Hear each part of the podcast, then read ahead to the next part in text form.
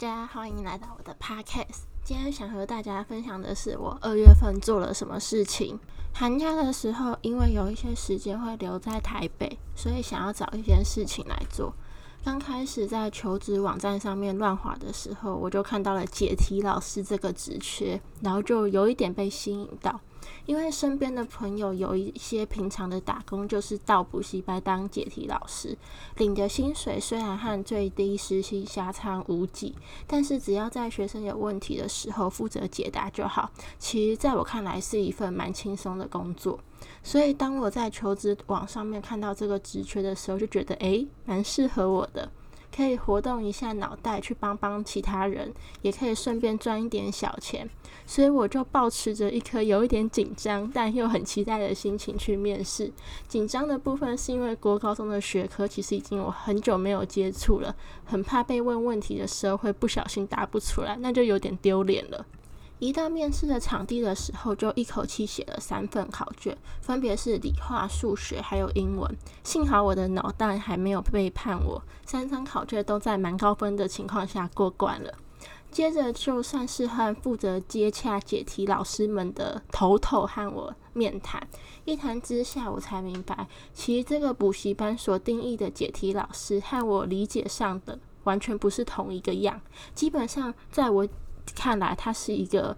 家教的形式，和一般单独接学生的家教不同的点，大概就是他不用自己找教材，也就是使用这个补习班的固定教材授课就好，然后也不用和家长应对进退，只需要在每堂下课的时候和头头报告你教的这个学生的学习状况就好。但是重点来了，因为是家教，所以势必得要事前备课。但他的时薪只比最低时薪高不到两瓶养乐多吧，所以后来我都被我身边的朋友戏称：“哎，你的头脑不值钱呢。”虽然薪资和我所付出的劳力，在我眼底和我朋友跟家人的眼里并没有成正比，但是当初阴错阳差之下，我还是接下了这份工作，也算是这个寒假很特别的体验之一吧。分享出来也想感叹一下，补习班在这之中的价差到底赚了多少啊？另外分析一下这个工作的优缺点，最大的缺点就是薪水真的蛮不合理的。但如果你做长期的话，它其实有相对应的升迁管道啦，只是还是蛮不合理的。不过比起一般的家教，它的好处和前面提及的差不多。你不用自己准备教材，然后可以不用面对家长，而且可以和我一样，一开始就谈说我只要做寒假。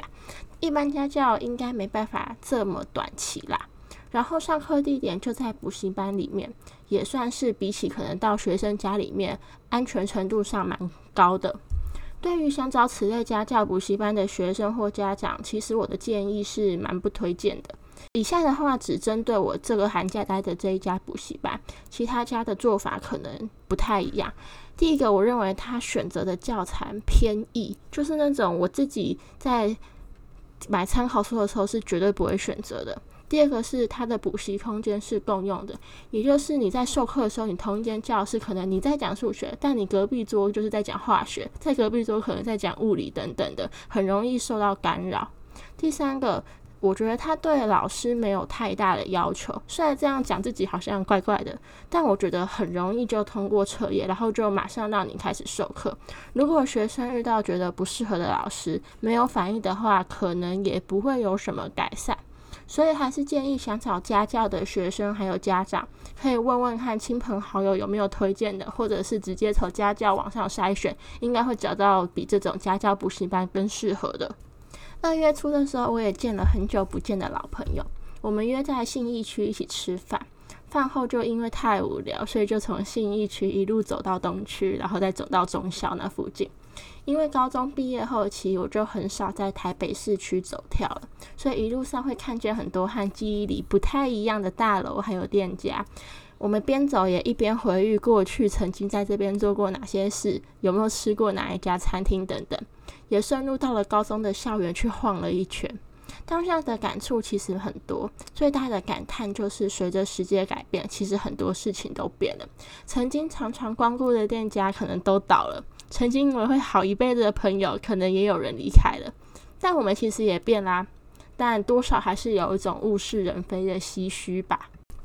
再来二月的大事之一就是农历过年了吧？今年过年除了和家人聚在一起之外，我其实也没有特别去哪里哦。原本有要去听五月天在台中的演唱会啦，可惜因为疫情延后到十二月了，所以后来就只有把行李整一整，收拾一下就要准备开学啦。因为我在大学参与的一个社团在三月初有筹办一个比赛，因此从开学后，我每天都在为了这个比赛燃烧肝、燃烧心、燃烧头脑。过程其实很累很崩溃，因为要一直不断的沟通处理问题。每天平均的睡眠其实都大概在四五个小时左右，但幸好比赛最终还算是顺利落幕吧。和同个社团的朋友也因此有了革命的情感，觉得还蛮开心的。值得奖励自己的大概就是，虽然每天都睡眠不足，但从来没有因此翘过任何一堂课，也算是我对自己的一个小小的承诺跟坚持吧。不管什么课都要乖乖去上。最后想和大家分享的是我的指甲，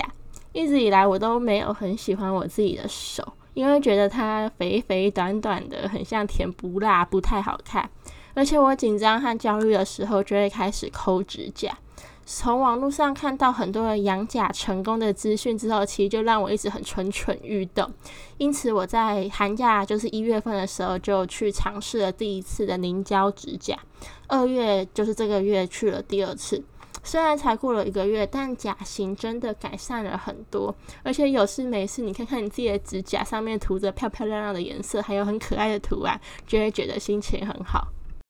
以上就是我二月份做的事情啦。那今天就到这里喽，我们下次再见，拜拜。